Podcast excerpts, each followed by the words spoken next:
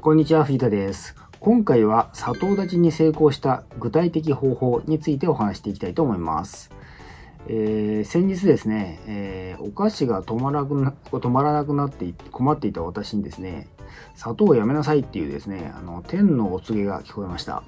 まあ、具体的にはですね、えーたまたま目に入った映画と YouTube 動画を見て決心が固まったんですけど、えー、大体20年ぶりぐらいにですね、せえー砂糖立ちに成功したので、そのお話をしたいと思います。はい、今回の動画でお伝えする内容です。砂糖を断とうと思ったきっかけ、私流砂糖を断つ方法、砂糖を断った結果どうなった、こういった順番でお伝えしていきます。私のことをご存知ない方多いと思います。簡単に自己紹介させてください。サクッと1.5倍速15秒ぐらいでお伝えしますので、見てください。藤田博と申します。ウェブ集客コンサルタントをやっています。大学卒業後15年ほどシステムエンジニアとしてサラリーマンをやっていました。脱サラ独立してフリーのコンサルタントとして14年ほどやっております。現在は顧問契約とオンライン講座のサービスとして提供しています。よろしくお願いします。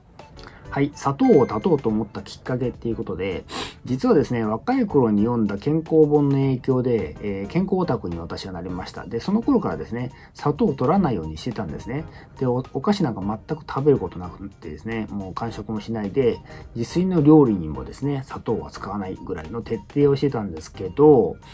スタバに通うようになってからですね、なんかのタイミングでスイーツを食べちゃってですね、それからですね、もうすっかりスイーツ漬け、家に帰るとお菓子食べるみたいな感じで感じになってたんですね。で、料理の方も、あの、結構、料理好きで、あの、テレビの料理レシピとかで料理作るんですけど、その時に必ず砂糖って出てくるんで、で、それを使ってるっていうので、まあ、もう普通に砂糖を使ってる人間になってたんですね。ところが、虫の知らせか何なのかよくわかんないですけど、立て続けにですね、砂糖を断ちなさいメッセージを受信しちゃったんですね。えまず Amazon プライムでですね、目に入った甘くない砂糖の話っていう映画です。これですね。これを見ました。で、次にですね、内海聡さん、まあ結構有名な方なんですけど、の YouTube で、YouTube 動画の中で、改めて砂糖のですね、概要をですね、説明されてた動画があったんですけど、これですね。えそれを見たっていうのがあります。まあ、これすごくわかりやすくてですね、この中ではですね、食物添加物添加物なんかよりですね、圧倒的に体に悪いのは砂糖っていった感じの話をされてます。すごく腑に落ちる話でした。ちなみにですね、内海聡さんはですね、知る人ぞ知るですね、医学不要を唱えるですね、自らを気違いと称するですね、内科医のドクターさんですね。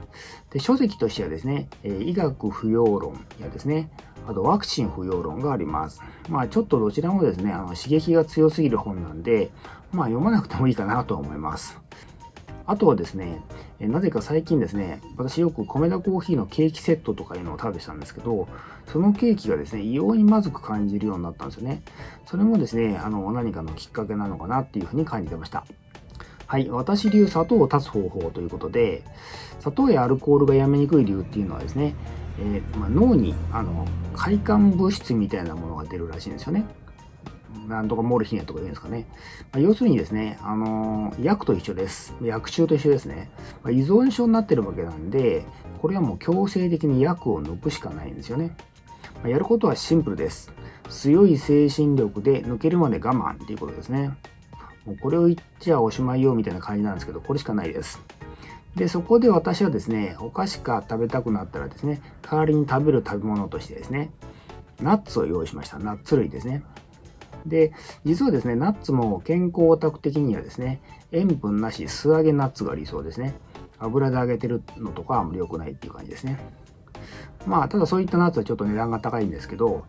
で、それ以外にですね、えーナッツの種類が飽きると、あの少ないとですね、飽きると思ったんで、えーミックスナッツ、まずミックスナッツ、アーモンド、ピーナッツ、でも、その中でもですね、皮付き、皮なし、塩味がついてるやつ、あと、黒豆ですね。あと、ジャイアントコーンといろいろ種類を用意してですね、いろいろ飽きないように準備万端で始めたっていう感じですね。そしてお菓子が食べたくなったらひたすらナッツを食べて我慢するっていう感じで、もう本当にですね、毎日バリバリナッツばっかり食べてました。で、本当にですね、あの結構な量食べてたんで、で、安くないので、えー一体いくらかかるんだろうと不安に思いながらですね、えー健康、まあ、それでも健康には変えられないと思って食べていたっていう感じですね。結果としてはですね、1週間ぐらいですっかり、えー、砂糖の薬中は抜けました。もはやですね、ナッツも必要以上に食べたくないので、最近は食べてないです。そしてもう今はですね、甘いものなんか出されてもですね、気持ち悪くて食べ食べたくないレベルになってます。この前ですね、ミスタードーナツのドーナツを半分もらったんですけど、もう気持ち悪くてですね、食べるのまずかったぐらいですね。ちなみにですね、あの、そんな私はですね、あの、つい最近まで毎週ミスドにですね、行ってですね、ドーナツ2個ぐらい食べてた人間です。で、ちなみにですね、お菓子はやめたんですけど、料理に使う砂糖を扱ってます。理由はですね、実は料理に使う砂糖の量っていうのはですね、量的に大したもんじゃないんですよね。えー、さっき、あの、さっきおあのご紹介した内海さんはですね、一切ダメって言ってるんですけど、私は気にしてません。というのはですね、ほとんどの料理で2人前ぐらいのレシピだったらですね、使う砂糖の量っていうのはね、いうのはですね、えー、大さじ1杯ぐらいなんですよ。だから量にして、えー、9g 程度、大さじ1杯 9, 9g 程度ですね。でしかも、その砂糖全部取るわけじゃなくてですね、料理の過程で流れる分も多いので、実際にはですね、全部体に入らないんで、量的には少ないので、私は大丈夫だと思ってます。大丈夫っていうかですね、あんまり気にしてないです。で、それに対してですね、ちなみに、お菓子に使われている砂糖の量ってすごいんですよ。100g あたり 15g から 30g。これがジュースだと1本、まあ、250ml ぐらいで 20g から 40g。そりゃこんな量取ってたらですね、依存症にもなりますよねっていう感じの量です。それと、えー、ダイエットに有効と言われているですね、炭水化物制限ってあると思うんですけど、これはですね、砂糖を断ってしまえば、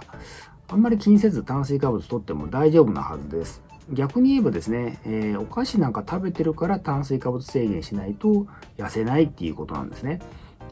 はい、砂糖を断った結果どうなったっていうことで、まあ、言うまでもなく感触がなくなりました。で、空腹になってもですね、あんまり苦痛じゃないんですね。